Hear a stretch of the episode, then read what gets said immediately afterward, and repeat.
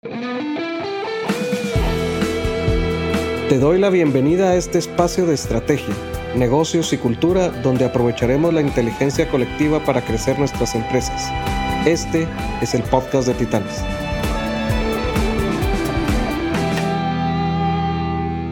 Hola a todos, bienvenidos a este nuevo podcast de Lagis. Es un gusto tenerlos de vuelta en nuestra serie de podcast y hoy tengo el gran gusto de tener a una persona que ha enseñado a muchos empresarios y emprendedores en el camino en los últimos años, a Roberto Cervantes. Es autor, es escritor, es coach, eh, catedrático universitario, especialista en muchas cosas de recursos humanos, es abogado y a la vez eh, trajo todo el tema del el servicio al cliente bajo el modelo de Disney es una persona con muchísima experiencia en la que le queremos aprender mucho el día de hoy. Roberto, es un privilegio tenerlo en nuestro podcast. Bienvenido, esta es su casa y qué gusto tenerlo por acá. Gracias, José. Eh, me encanta la iniciativa de que me den la oportunidad de seguir aprendiendo todo esto que de alguna manera para mí es nuevo porque como le decía yo a una, mi instructora en webinarios, resulta que 1295 charlas y conferencias, 18 años de hacerlo de Disney, 25 eh, años de catedrático y ahora no sirve de nada.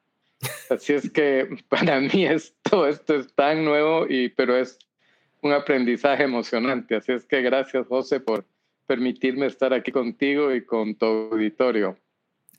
Gracias, Roberto, y gracias, gracias por aceptar estar acá. Roberto, inicialmente me gustaría que pudiera conversarnos acerca de usted, porque tiene una carrera súper interesante, viene, eh, es abogado, eh, especializado en relaciones laborales, una serie de cosas, y luego eh, hay una transición en, su carrera profesional, sigue haciendo eso, pero también se dedica a servicio al cliente, a asesorar a empresarios y, me gustaría conocer cómo se dio eso, cómo, cómo el abogado catedrático, eso pasa a ser empresario y asesorar a otros empresarios. Mira, la verdad es que cuando uno, como en mi caso, decide dedicarse al derecho laboral patronal, la época en que yo lo decidí, te estoy hablando de hace muchísimos años, estoy hablando de, ya voy a cumplir casi 50 años de haberme graduado de abogado, porque la verdad es que me gradué bastante joven y el derecho laboral en ese entonces no era precisamente eh, miel sobre hojuelas, o sea, ser asesor laboral de empresas era complicado, había un, un enorme movimiento sindical que no era un movimiento sindical sano sino más bien eran personas con ciertas consignas, etcétera. Entonces, creo que todo ese tiempo que me dediqué al derecho laboral eh, fue verdaderamente desgastante. Y entonces me empezó a entrar la inquietud por una coincidencia. Yo recibí el curso de Carnegie de Relaciones Humanas y Comunicación Eficaz antes de tomar el privado, porque a mí el privado no solo me quitaba el sueño, sino me quitaba el apetito y, y, me cambiaba la vida pensar en el privado. Y porque además, debo ser muy honesto, en la época que yo me gradué de abogado era la tercera generación de la Landívar. La Landívar se fundó en el año 6.1 y yo entré en el 6.3 a la Landívar, cuando habían tres carreras nada más, humanidades, economía y derecho. Y entonces todos los examinadores de los privados eran de San Carlos. Y por supuesto no tenían la menor intención de tener mucha competencia. Entonces había una ansiedad adicional a los que nos íbamos metiendo al privado. Y me metí al curso del Carney para agarrar un poquito de, de seguridad en mí mismo, ¿verdad? Y de autoestima y de tratar de poder comunicarme de una mejor manera. Y entonces, eh, pues lo hice bastante bien en el privado gracias al curso del Carney y eso me enamoró del curso. Y eso me dejó en el curso 22 años de los cuales fui instructor 15 años y los últimos cinco instructor de instructores, que ahora resulta que tampoco sirvió para nada. Y entonces resulta que eh, con esa mi afición de la gente, a mí el derecho laboral me pareció genial porque toda la relación era con gente y era con gerentes de recursos humanos. Y entonces me llevó a un momento interesante y es que en nuestro bufete, yo pertenecía a un bufete donde éramos tres socios principales, éramos asesores laborales del 90%, te diría, de las compañías farmacéuticas transnacionales. Nosotros éramos abogados de Eli Lilly, de Squibb, de Bayer, de Abbott, de, de todas estas grandes compañías. Y yo dije, voy a invitar a estos gerentes de recursos humanos que me consultan lo mismo todos y están contratando al que despidió uno, lo contrata el otro. Entonces los invité un día a almorzar al centro español. Les dije, mire mucha, yo coincido con todos ustedes como asesor laboral, pues nuestro bufete, y yo quisiera ver si aceptan compartir sus inquietudes una vez al mes en un almuerzo como este. Y como todas las compañías transnacionales no tenían los prejuicios que tienen las locales de que yo no digo nada y que yo me guardo el secreto, ¿verdad? Y entonces aceptaron y nos reunimos durante un año en el Club Español, todo una vez al mes, con todos los gerentes de recursos humanos. Invitamos a otros gerentes que no eran nuestros clientes y ahí al año les digo, miren, esto está interesante, habría que formalizarlo.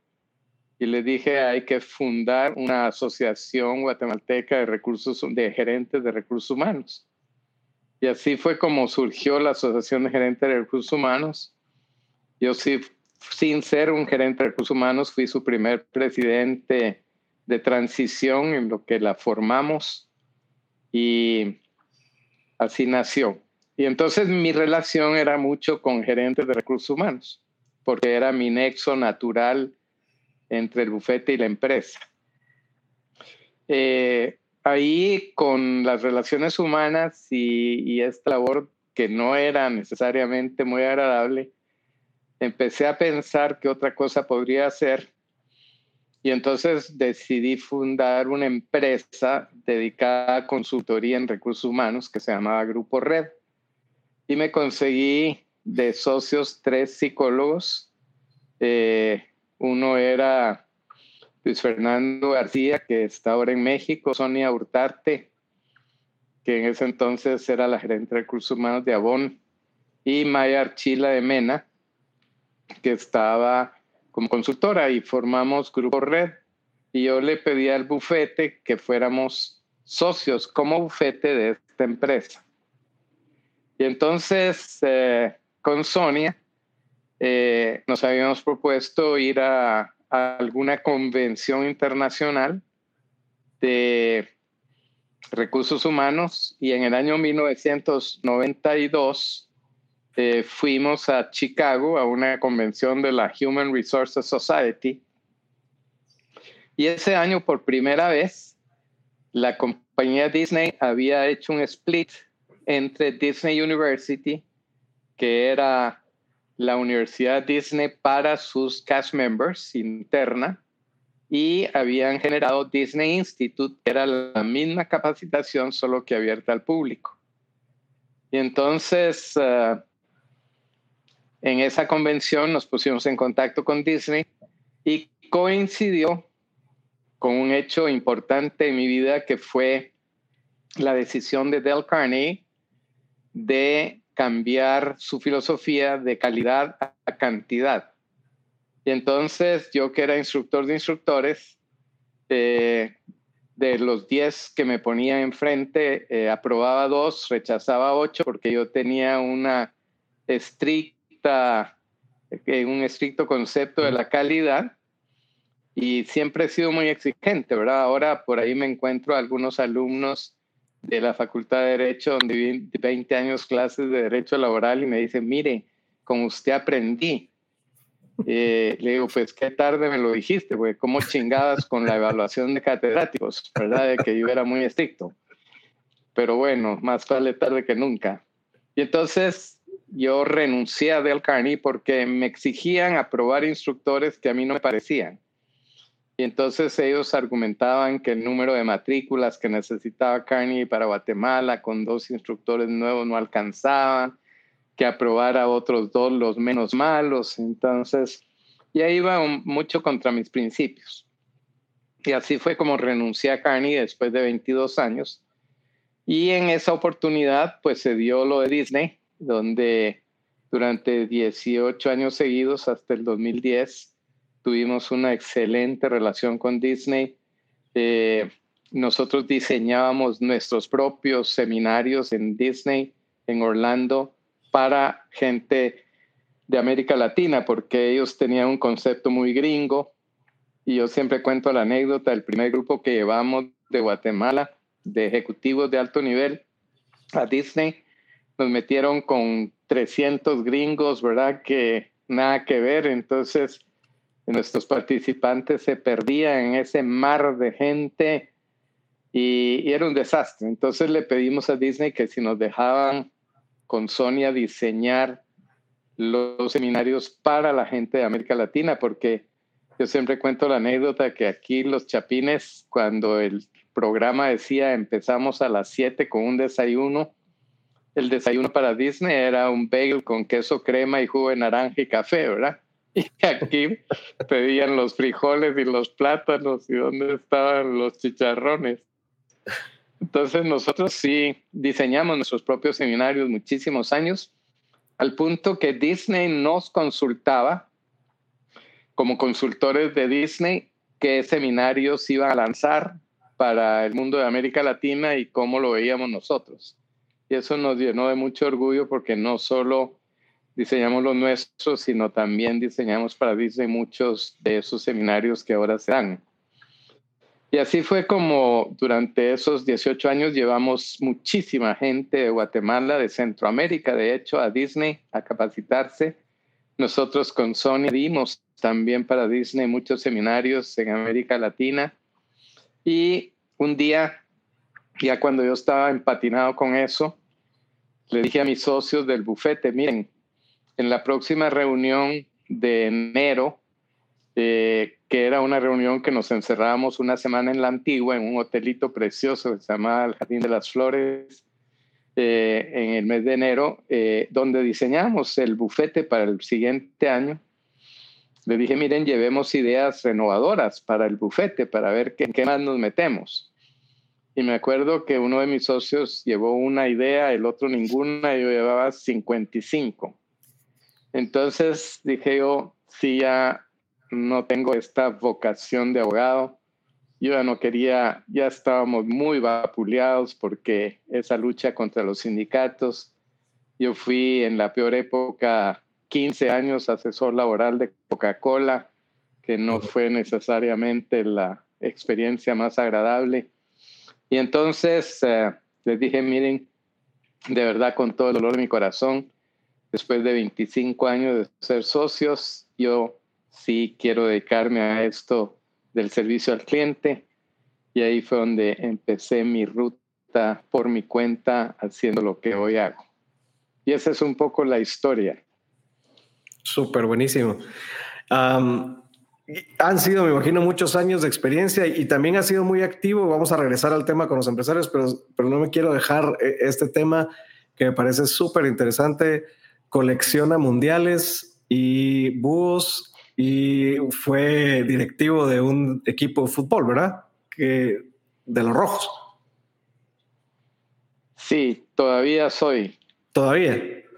Sí, tengo 30 años y por mera coincidencia no sabía que lo ibas a sacar, pero hoy saqué este mi sudadero, mira.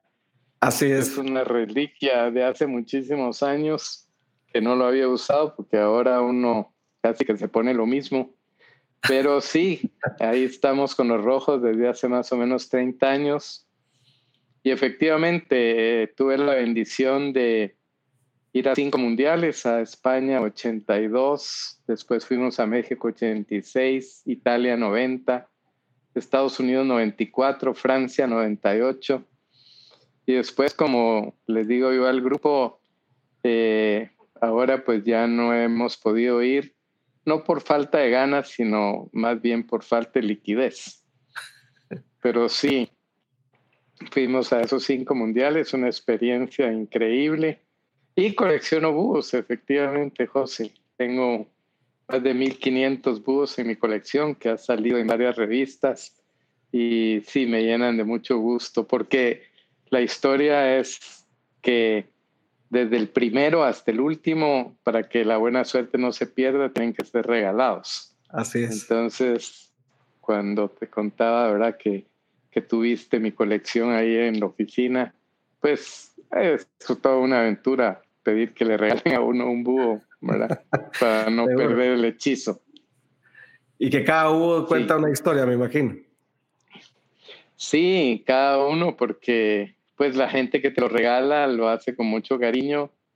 Y ahí tengo desde el primero que me regaló un mi cliente, al que fui a visitar a su oficina, y vi en su credenza cinco búhos lindísimos y pues eran muy notorios. Entonces le dije, mira, y esos tus búhos, qué preciosos. Y él ya me contó la historia y me dijo, mira, si quieres empezar tu colección, escoge cualquiera de esos, yo te lo regalo. Y efectivamente así fue como empecé hace muchísimos años. Súper, súper interesante. Y son una belleza los que tiene ahí expuestos, que no son todos, ¿verdad? Que imagino que no, no caben. Sí, están divididos. en todos estos años de trayectoria que, le ha tocado ver la historia eh, de Guatemala, su transición, como hablaba usted, la forma de antes de hacer negocios y lo que hemos pasado en los últimos años y ahora eh, de cara a lo que estamos viviendo, que es un, ya, ya ni siquiera decir un nuevo normal, es el normal, es, esto es, esto es lo que tenemos.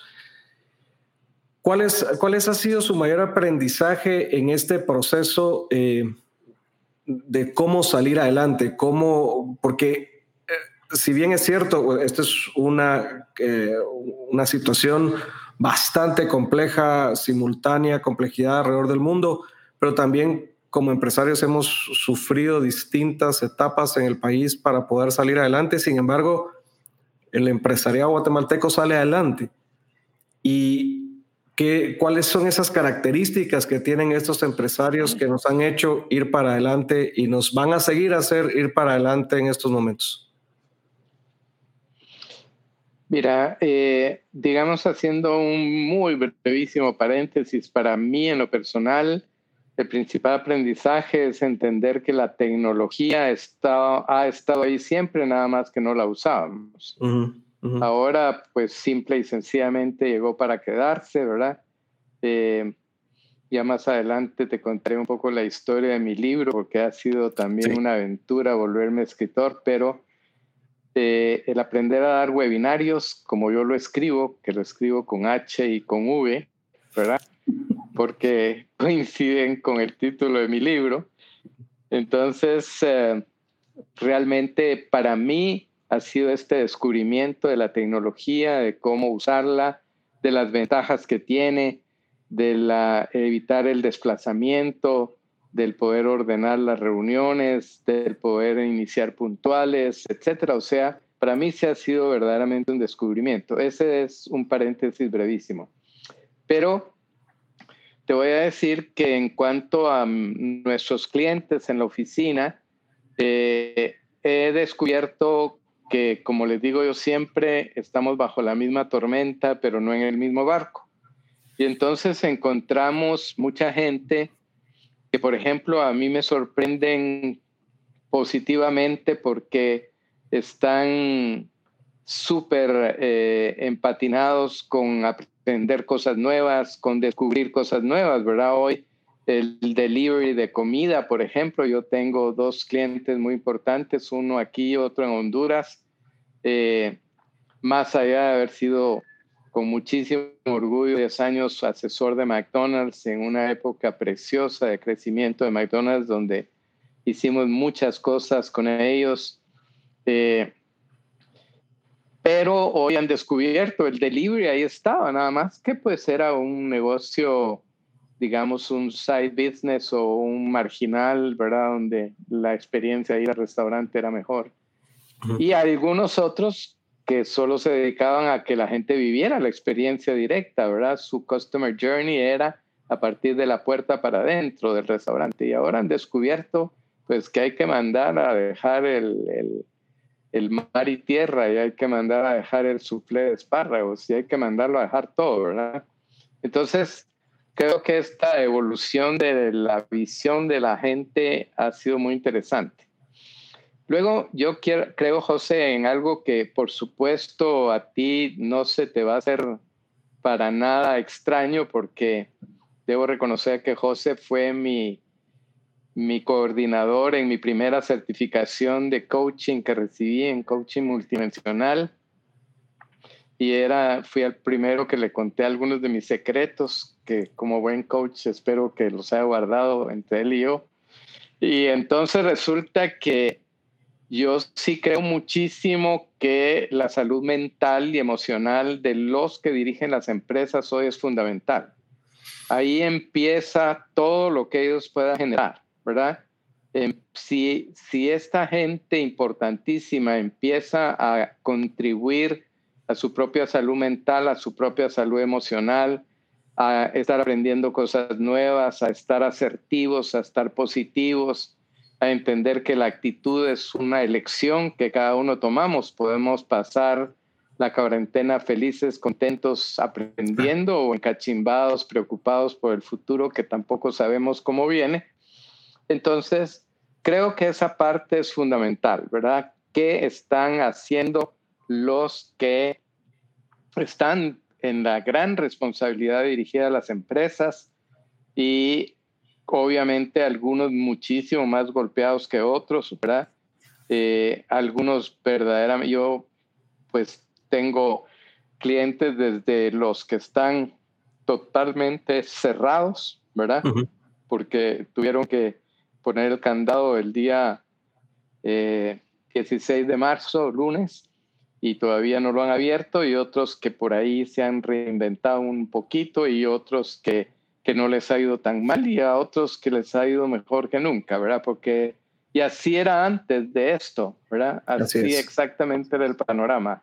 A uno les iba mejor que a otros. Entonces sí creo, para responder un poco a tu pregunta, José, sí creo muchísimo en que la salud mental, emocional de quienes dirigen las empresas hoy es sumamente crítico para que las decisiones que tomen sean decisiones basadas y fomentadas por un pensamiento asertivo y positivo que genere una buena decisión, en vez de que sean decisiones temerosas, eh, orientadas al miedo, a la ansiedad, todos estos elementos que no podemos evitar, pero que sí hay que administrar. Seguro, es, fundamental hoy el liderazgo. De hecho, tanto para la continuidad del negocio como para poder reinventarse, es el liderazgo el que, marca ese paso, siguiendo lo que usted dice. O sea, si ellos están emocionalmente tranquilos, y por supuesto con las preocupaciones que todo esto trae, pero están estables, están contenidos, están siendo asertivos, seguramente van a poder dirigir mejor y eso se traslada y eso se, se, hereda para abajo y, esa confianza que ellos tener, ¿verdad? Es contagioso, correcto, el liderazgo, el, el miedo es contagioso, pero también el liderazgo es contagioso, ¿verdad? Entonces, eh, eso es eh, algo que es, que es fundamental. Um, y, a, mí me surge la, la duda porque, digamos, por ejemplo, hemos tenido momentos en donde hemos tenido que reinventarnos. De hecho, hay etapas en las distintas eh, partes de la historia donde tenemos que reinventarnos. Lo que pasa es que ha sido como eh, en distintos momentos y hoy nos está tocando a todos al mismo tiempo hacer esa, transición. Y, y, como usted dice, como que esta situación lo que vino a hacer es ponerle una lupa a una serie de cosas que teníamos enfrente, como el delivery, como la tecnología, como el poder tener una sesión sin tener que desplazarnos y poder ser más efectivos con nuestro tiempo. Y esta misma situación que nos obliga a hacerlo nos hace darnos cuenta también de muchos beneficios. Y lo que, digamos, nosotros estamos buscando mucho a nivel de, los empresarios es ver la oportunidad. O sea, es duro para empresas como, como clientes suyos que están cerrados y otros, muchas empresas que están cerrados completamente, pero igual hay oportunidades. O sea, tenemos una serie de capacidades que nos permiten aprovechar las oportunidades que vienen hoy. Y eso me lleva a, la pregunta de, antes de, que sí quiero conversar de, de, del libro, de qué hueva y qué significa y todo. Es, es, algo que por supuesto me lo estoy guardando, me lo estoy disfrutando, pero en esta, usted decide un camino de irse, de, especializarse en temas de recursos humanos y específicamente en el servicio al cliente. Y no quisiera dejar esa pregunta hecha es, ¿cuál es el impacto del servicio al cliente? ¿Por qué enfocarse en, en esa experiencia? Interesante pregunta. Eh, mira, cuando uno vive experiencias como las que yo vivía en relación a las asesorías laborales y después el contacto con Disney, uno va encontrando una relación directa, proporcionalmente directa entre lo que las empresas hacen por sus clientes y cómo lo hacen y el éxito de esas empresas. Entonces, a mí me encanta compartir siempre eh, que yo sí creo que realmente es, es, y voy a poner una analogía, creo que la felicidad de un ser humano está verdaderamente ligada a, la, a ser felices a otros. En otras palabras, sí creo mucho en que esa actitud de desprendimiento, de gratitud, de amabilidad, etcétera, sí tiene mucho que ver con la verdadera íntima felicidad que uno pueda generarse a sí mismo, ¿verdad? Viendo felices a otros, eh, haciendo gestos que a veces requieren un esfuerzo de parte de uno, etcétera, pero esa sensación de ver a otros felices es increíble y en estas circunstancias más aún. Entonces también creo que las empresas cuando tienen ese desprendimiento de entender que tienen clientes porque para eso fueran diseñadas, el ver a sus clientes bien atendidos, bien servidos, contentos, donde el cliente, el precio deja de ser realmente importante, ¿verdad? Porque no hay una relación entre la felicidad del cliente y su satisfacción y el precio que paga. Y voy a volver de nuevo al tema de Disney. Universal Studios durante años fue 30% más barato entrar a un parque de Universal en Orlando que entrar al Magic Kingdom de Disney. 30% más barato. Pero Disney tenía 60 millones de visitantes al año y Universal 32. Eso quiere decir que la relación ya no era eh, yo voy allá porque voy a pagar menos y por eso voy allá, sino es yo voy aquí porque aquí me hacen sentir bienvenido, me agregan valor, me sorprenden, me hacen pasar momentos memorables, se preocupan por mí, soy importante. Entonces el precio deja de ser importante. Y aquí esto para mí ha sido una enseñanza tremenda porque es la manera empresarial de hacer felices a aquellos a quienes hemos convencido de que compren nuestros productos, usen nuestros servicios, etc. Y creo que la manera más noble y loable de devolverle a la gente lo que el cliente quiere en relación a lo que paga. Entonces creo que por ahí me vino esta inquietud y esta afición, porque te digo, he visto momentos lindos de nuestros clientes en ese tema. Eh, voy a ponerte un ejemplo. Hicimos un programa precioso para Saúl, por ejemplo, y valga la publicidad para estas empresas que estoy mencionando. Espero que no te cause problemas, José. Pero eh, hicimos un programa para Saúl y ahí tengo un chat de la directora de, del área de restaurantes, donde me dice, mire, gracias Roberto, después de un año de estar con usted, esto es lo que nos ha pasado. Y teníamos 80, 80 eh, quejas contra 727 felicitaciones. Y eso es, ¿verdad? Eso es lo que uno de verdad le llena el corazón y para las empresas, pues no solo el corazón, sino también el bolsillo. Claro, claro. Y hoy más que nunca, Roberto, siguiendo sobre la línea de lo que está construyendo, o sea, el servicio es un definitivamente. O sea, desde el momento en que la experiencia del cliente hace que ya no importa el precio, como el caso que pone Disney versus Universal, quiere decir que es un diferenciador. Y ahora más que nunca que el cliente necesita otras cosas que está esperando, el servicio al cliente sigue siendo fundamental. O sea, eso no cambia. No cambia. Lo que cambia es la manera como te aproximas a ese cliente para servirlo, ¿verdad? Yo ayer oía un, un ah, Face, uh, eh, Face Life eh, de tres gerentes de mercadeo de tres importantísimas empresas de este medio y decía, wow, ¿verdad? Para empezar de la puerta para adentro, qué impacto emocional me llevé de ver a estos tres gerentes de tres empresas conocidísimas actuando con una dosis de humildad, cuando en realidad los gerentes de mercadeo eran esos jactanciosos que creían que eran dioses del Olimpo, que hacían el favor de hablar con los simples terrenales, que es esto de la empresa. Y ahora oírlos, ¿verdad? Hablar con humildad de, cómo llegarle al cliente y cómo de verdad diseñar eh, cómo, cómo, la marca prevalece y cómo se mantiene. Y, claro, eh, creo que el principal aprendizaje ahora en cierta medida ha sido sin duda esa solidaridad entre departamentos para empezar, ¿verdad? Que antes se agarraban del pelo, se bajaban el canasto, se peleaban todo el tiempo, inútilmente, porque siempre fue inútil, ¿verdad? Pero ahora resulta que les ha entrado la conciencia a todos de la solidaridad, lo cual está bueno siempre y cuando sea genuino y permanente. Pero oír a esos gerentes decía, wow, esto sí, sí les debe haber golpeado en la rodilla este, este tema de lo que está pasando porque jamás me hubiera imaginado que hablaran con tanta humildad.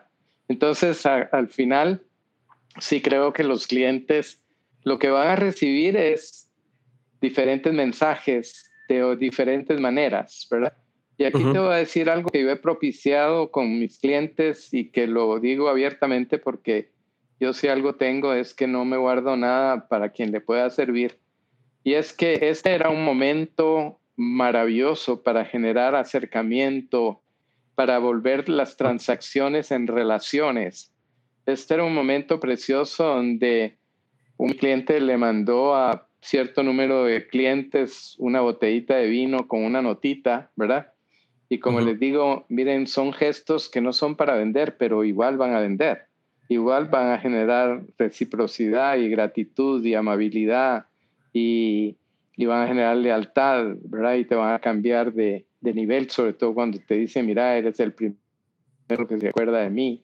Entonces, este momento era muy importante para sembrar esa, ese genuino, auténtico y desinteresado interés eh, en las personas, ¿verdad? Porque nuestros clientes están sufriendo terriblemente también esta situación. y entonces lo que ha cambiado no es el concepto, es la manera, ¿verdad? Probablemente hoy les tendrás que llegar de, de, una manera digital, hoy probablemente la presencia va a ser menos física, va a ser más virtual, probablemente hoy vas a tener que conocer mejor que nunca a tu cliente porque no vas a poder estar cerca de él por algún tiempo, eh, pero mandarle lo que al cliente le gusta, lo que necesita, y no tienen que ser cosas materiales, pueden ser un, un videíto, por ejemplo, yo a mis amigos que les ponía un chat, ahora les mando un video de feliz cumpleaños, ¿verdad? Y entonces me dicen, ah, la gran, esto sí no me lo esperaba, ¿verdad? Y es un detalle que puedes tener que realmente haga que el cliente sienta que, que de verdad lo consideras un ser humano, una persona antes que un cliente. Y creo que por ahí viene hoy y para más adelante también, ¿verdad? Ese acercamiento, esa relación en vez de que sea una simple transacción.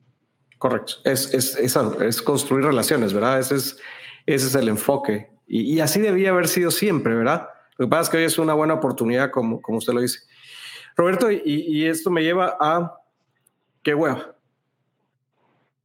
¿Qué es, qué es qué hueva? ¿De dónde sale? ¿Qué es el concepto? ¿Y, cuál es la relevancia de hoy que tiene, que tiene hoy?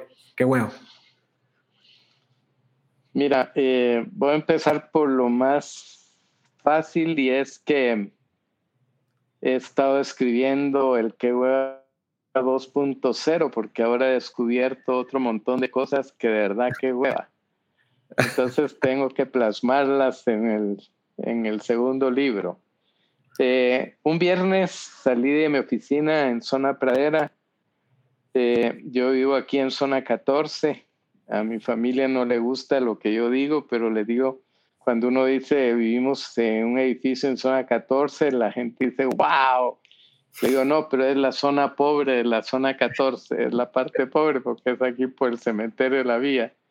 Y entonces, eh, esto es increíble, es, un pueblo todavía. Aquí lo despierta uno los gritos, los gallos, la música o los balazos. Entonces, eh, resulta que un día saliendo de zona pradera, un viernes a las 6 de la tarde, porque me atrasé un poco haciendo cosas en la oficina, vine aquí a, a mi casa a las 8 de la noche, con un tráfico típico de viernes, 6 de la tarde, los procesos, de verdad. Y vine aquí tan enojado que le digo a mi esposa, mira, dame media hora. Tengo que desahogar este enojo y en vez de desahogarlo contigo, mejor lo voy a desahogar con un cuaderno. Entonces me puse a escribir las sensaciones de lo que había encontrado en el tráfico, ¿verdad? Y entonces decía yo, qué hueva, ¿verdad? Que es una sensación no de pereza, como lo aclaro en la introducción de mi libro, sino de, desagrado, de disgusto, ¿verdad? Eh, cito ahí en el primer capítulo, que era el del tráfico, que fue el primero que escribí, decía, ¿cuál será la conexión entre el ojo del que viene atrás, que ve mi pidevías para cruzarme de carril, pidiéndole autorización, y el pie del acelerador del hijo de la chingada que en vez de darme paso mete más el acelerador, ¿verdad? Y entonces decía, puta, qué hueva, perdón la palabra, pero de verdad, qué hueva. Y entonces, así escribí el primer capítulo. Entonces después, pues me di cuenta de que así como esa situación, habían muchas otras en la vida cotidiana de las personas que de verdad qué hueva. Y entonces escribí un capítulo sobre los parientes, porque todos en la familia tenemos un pariente que qué hueva, ¿verdad? y, y, entonces la gente se identifica mucho con eso y después escribí uno del servicio al cliente, porque uno paga un ojo de la cara y, y qué hueva de servicio, ¿verdad? Como que les estuvieras haciendo un favor. Y así fui escribiendo los 20 capítulos de que consta el libro de situaciones cotidianas, salpicadas un poco de ironía, a veces de sarcasmo, que es un poco más sangriento que la ironía, y a veces de simple buen humor, como describir situaciones que nos toca vivir a todos. Y entonces así fue como terminé escribiendo Qué hueva. Súper interesante. Y la verdad es que suena gracioso en el momento, pero al, hacer esa, eh, desarmar el día de uno en situaciones de qué hueva, que solo le quitan el tiempo, matan el ánimo, eh, pueden incluso ocasionar que uno tome decisiones equivocadas, etcétera, tanto en la vida personal como en el negocio, se da cuenta de que de alguna forma automática caemos en estos loops que no necesariamente tenemos que hacerlo. O sea, eh, hay cosas que no tenemos por qué tolerar o cosas que no tenemos por qué vernos involucrados incluso, ¿verdad?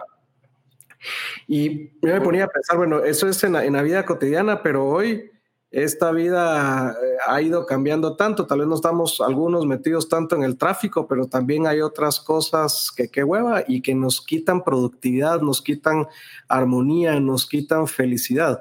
La pregunta es, Roberto, ¿qué hacer con esos, esos, esos sentimientos de qué hueva? ¿Qué hacer con esas situaciones improductivas o esas situaciones contrarias que, que qué hueva para el trabajo, para la casa, para la vida personal? Fíjate que este es un tema, primero yo quiero estar absolutamente de acuerdo con algo que tú dijiste en la introducción porque a mí me alivia un poco mi manera de pensar cuando cuando tú dijiste, esto de hablar de la nueva normalidad me parece un concepto inexistente, ¿verdad? Es decir, creo que estamos en la normalidad, en lo que ahora nos toca, ¿verdad? Es como si todos los días pues pretendiéramos eh, nacer a un nuevo mundo. No, este es el mundo en el que estamos. Que hoy vamos a agregarle este, este virus al almacenamiento donde tenemos el VIH y el H1N1 y el SARS. Y ahí vamos a almacenar este también en algún momento. Y que como decía yo el otro día, para los jóvenes esta es una aventura.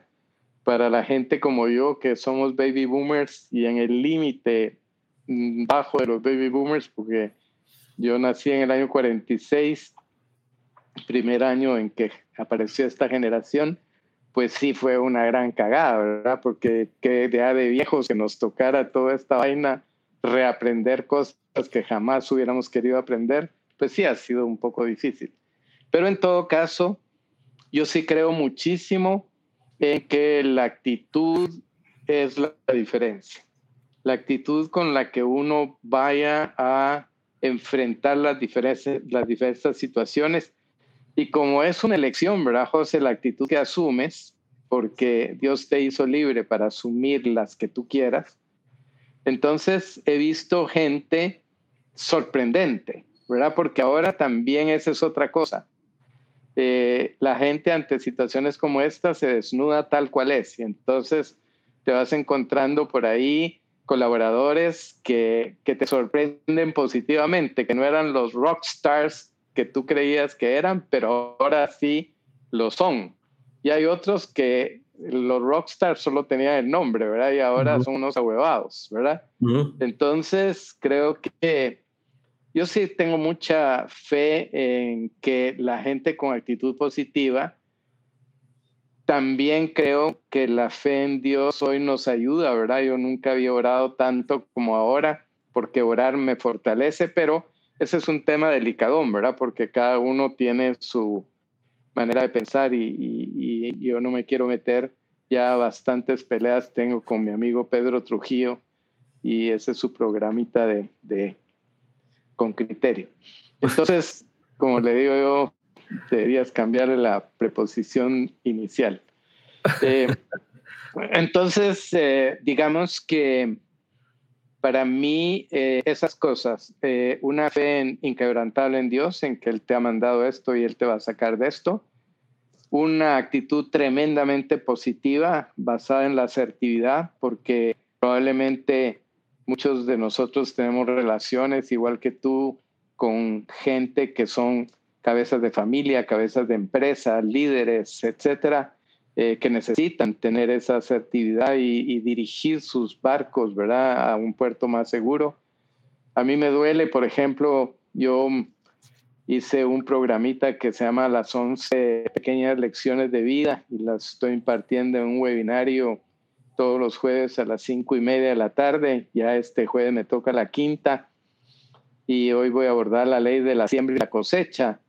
Y a mí me parece muy elemental que la gente sepa que así como es tu siembra, así va a ser tu cosecha, ¿verdad? Nunca hemos visto que las semillas generen otro tipo de producto diferente, ¿verdad? Si siembras naranjas, naranjas te van a salir y la vida así es también, ¿verdad? Entonces, yo sí creo que, volviendo un poco a lo que dijimos hace rato, siento que la sanidad mental de la gente, una filosofía positiva de vida, es importante. Pero hoy resulta que hay otro elemento que se llama cultura. Y la cultura de la empresa hoy es cuando va verdaderamente a, mantenerte a flote, es donde va a mantener cohesionada la empresa, es donde eh, hoy va a ver, vas a ver si de verdad sirve, ¿verdad?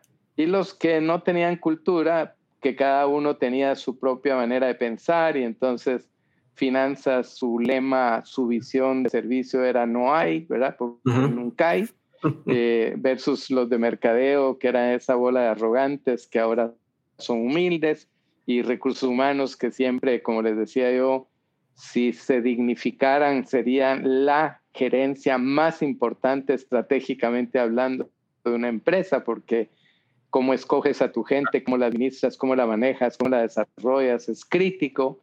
Entonces, hoy creo que la cultura va a demostrar si realmente la tenías, si va a funcionar o no, ¿verdad? Porque creo que ese montón de hábitos, de costumbres, de creencias, etcétera, son los que hoy te van a mantener a flote. Si no la tenías, vas a seguir tan atomizado, tan dividido como siempre y entonces va a costar muchísimo más salir.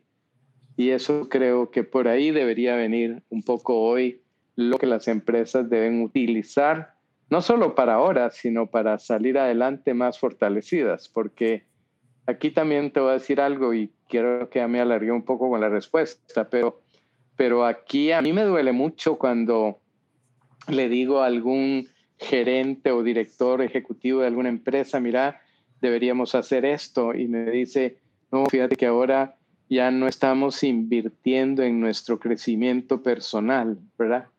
Y sin citar quién me lo puso, lo voy a sacar en mi otro libro, porque imagínate, esto es como cortarte las manos, esto es como cortarte los pies mientras otros están construyendo el jet interno ¿verdad? Donde cuando nos den la luz verde van a abrir las puertas del hangar, el otro le está quitando las piezas al motor, ¿verdad? Para ahorrarse 50 pesos o lo que sea, ¿verdad? Entonces, sí creo que hay muchas cosas que, que están pasando que tienen que ver con lo que va a pasar después. Definitivamente.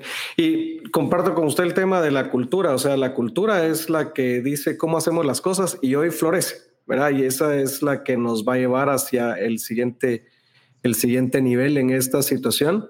Pero si mi cultura no es la cultura correcta, es un buen momento también para trabajar en él. O sea, deshacernos de esos hábitos, supuestos y costumbres que tenemos en la organización que solo nos han venido a limitar. Yo lo, que he podido comprobar en estos meses eh, trabajando con, con clientes es que eh, como que teníamos esa holgura que nos permitía ser ineficientes, eh, digamos, gastar recursos de más porque había cash o porque no nos dábamos cuenta que lo estábamos quemando, o podíamos eh, ser tolerantes con ciertos comportamientos que no nos llevan a ningún lado. O sea, creo que, que hoy por hoy las empresas van a salir de, de, esta cuarentena, ya cuando haya una activación más eh, acelerada, van a salir empresas mucho más livianas, mucho más poderosas, o sea, las que hayan trabajado en ellas, como usted decía, las que están en ese jet y trabajando en ese jet interno, eh, van a salir mucho más efectivas, más livianas eh, y, se han quitado todo lo que les desaceleraba su crecimiento o que les impedía caminar, pero que no se daba cuenta. Eso creo que es algo que, que ha sido un buen momento como para, para pulir y el que está esperando a que esto regrese a ser lo que era y o decir cuando cuando regresemos, entonces ahora invierto en cambiar mi negocio, en reinventarme, en, yo ser una persona distinta, en trabajar en mis colaboradores, probablemente perdí el tiempo. Probablemente sí, seguro. no se dio cuenta de lo que pasó. Sí, y mira, te voy a mencionar algo que ahorita lo pensé oyéndote conversar. Eh, uno de los grandes secretos de una extraordinaria cultura de cualquier empresa es la correcta escogencia de la gente. Entonces, a mí me parece tan insólito que ahora resulta que con menos cargo de conciencia la gente dice, ay, ahora voy a aprovechar para despedir a estos dos que son malísimos, ¿verdad? Pero es que lo los debiste haber despedido hace seis meses, hace cinco años, o sea, o sea, no es, no es producto de las circunstancias, es simplemente lo que tú dices, ¿verdad? Pues tenerlos ahí tal vez no me afecta mucho. Yo sé que me hacen daño para todo lo que hacen mal, pero, pero igual no me afecta, ¿verdad? Ahora sí, ahora tienes que ser más, más delgadito, más ágil, más acertado, ¿verdad? Y entonces ahora sí, la correcta escogencia de la gente, ahora verdaderamente adquirir una dimensión diferente. Y yo siempre he repetido lo que dice Disney, contrata lento, despide rápido. Aquí éramos al revés, ¿verdad? El síndrome de la silla vacía, hay que llenarla. Y el este que pasó al lado, ¿verdad? Tiene, cara de... que puede. Tiene cara de cabal. Tiene cara de que puede, y me tardo un año en darme cuenta de que tengo una persona que, que no es que no sea buena o ineficiente, simplemente no encaja en el modelo de negocio ni en el puesto que le di, ¿verdad? Y va a otra empresa y probablemente florece, ¿verdad? De, hecho, ah, eh, como diría Disney, hay que invitarlo a ser feliz en otro lado. O sea, el, el punto es, eh, no necesariamente todos somos para todos los puestos o para todas las culturas, pero hay que tener las personas correctas en, en, en la cultura que uno necesita porque es mucho más daño para la, misma cultura el que nuestros colaboradores o nuestros equipos vean que nosotros somos tolerantes con ese tipo de colaboradores, mientras hay otros eh, súper comprometidos, eh, dando eh, el máximo, la mía extra, etcétera. no, no, es, no, no, compensa, ¿verdad? Entonces, definitivamente, pero yo, la, la, esperanza es que vendrán empresas mucho más ágiles mucho más adaptables, eh, no tolerantes a este desperdicio. Creo que estábamos siendo muy tolerantes al desperdicio de recursos, tiempo, tener personas no comprometidas o no alineadas que no hacen fit en la cultura nuestra. Y ahora, pues esos son los que, los que harán la diferencia en el mercado tal cual es hoy y como va a seguir, como decía usted, esto es ahorita y dentro de dos semanas va a ser diferente y el mercado va a seguir evolucionando y nunca deja evolucionar. Lo que pasa es que ahorita tuvo un cambio rápido. Exactamente. Roberto, y, para ir cerrando, dos cosas. Uno, ¿qué nos puede anticipar de su nuevo libro? pues mira, eh, el último capítulo que escribí del, del libro que hueva era sobre el ego, porque me llegó a mis manos un libro de Eckhart Tolle eh, que se llama La Nueva Tierra, que habla precisamente sobre el ego y entonces me abrió los ojos y dije, oh, la gran, conozco algunas personas que qué hueva de ego, ¿verdad? Porque es exacerbante, es eh, intolerante, es, eh, ¿verdad? Y, y me encontré porque Dios me siempre me manda algún meme, porque yo digo que de ahí vienen, y este meme decía, el ego te va a llevar y te va a llevar a la altura máxima donde puedas estar y te va a dejar ahí solito, ¿verdad? Entonces dije, oh, sí, definitivamente tengo que hablar del ego 2.0. Y entonces ahí empecé, ¿verdad? Y entonces actitudes como esta que te narraba de alguien que me diga, no, es que ahora no estamos invirtiendo en nuestro crecimiento, ¿verdad? O sea, está bien. Eh, oír a algunas personas porque hoy estamos inundados de webinarios, ¿verdad? O sea, eh, y como les digo yo a la gente de mi oficina, sí, vamos a contribuir a esa inundación, pero se acabó la era gratis, ¿verdad? Es como que de alguna manera ya tienes que empezar a dignificar tu labor, ¿verdad? O sea, si te ha costado llegar hasta aquí, pues por favor, por lo menos que, que la gente pague por tu conocimiento, no necesariamente por el aprendizaje, pero por lo menos, porque como dice muy bien eh, el tío de Rafael Nadal, Tony Nadal, que me encanta citarlo porque él entrenaba a un españolito de 15 años y un día viendo Tony Nadal jugar a su alumno, eh, era un desastre el muchachito para jugar y pierde el partido de una manera horrible y el papá llega con Tony Nadal a reclamarle y le dice, mira, le dice, te estoy pagando un montón de dinero y eso es lo que le enseñaste a mi hijo. Y Tony con la calma que tiene le dice, no, eso es lo que él aprendió, no lo que yo le enseñé. Y entonces esto a mí me ha demostrado que a veces uno dice y hace y vuelve y lo que aprenden es otra cosa muy diferente. Pero en todo caso el tema es que realmente eh, sí tenemos que empezar a voltear a ver hacia el futuro, ya nos van a abrir las compuertas, ya vamos a tener que salir y creo que he descubierto algunas otras cosas que qué hueva también, ¿verdad? En estas circunstancias, actitudes de gente, eh, mensajes, ¿verdad? Pleitos por WhatsApp que ahora son de lo más divertidos, ¿verdad? Porque cuando alguien se sale de un chat, es una conmoción, ¿verdad? en el chat que hay que averiguar. Como les digo, qué hueva, déjenlo, si no quería estar, qué bueno que tenga la libertad de salirse, ¿verdad? Entonces, sí, creo que por ahí va a ser el qué hueva 2.0. Buenísimo. Y Roberto, y, por último, ah, antes de cerrar, mensaje para los empresarios hoy, en, en esta circunstancia, en esta era ¿Cuál es su mensaje para, para todos nosotros?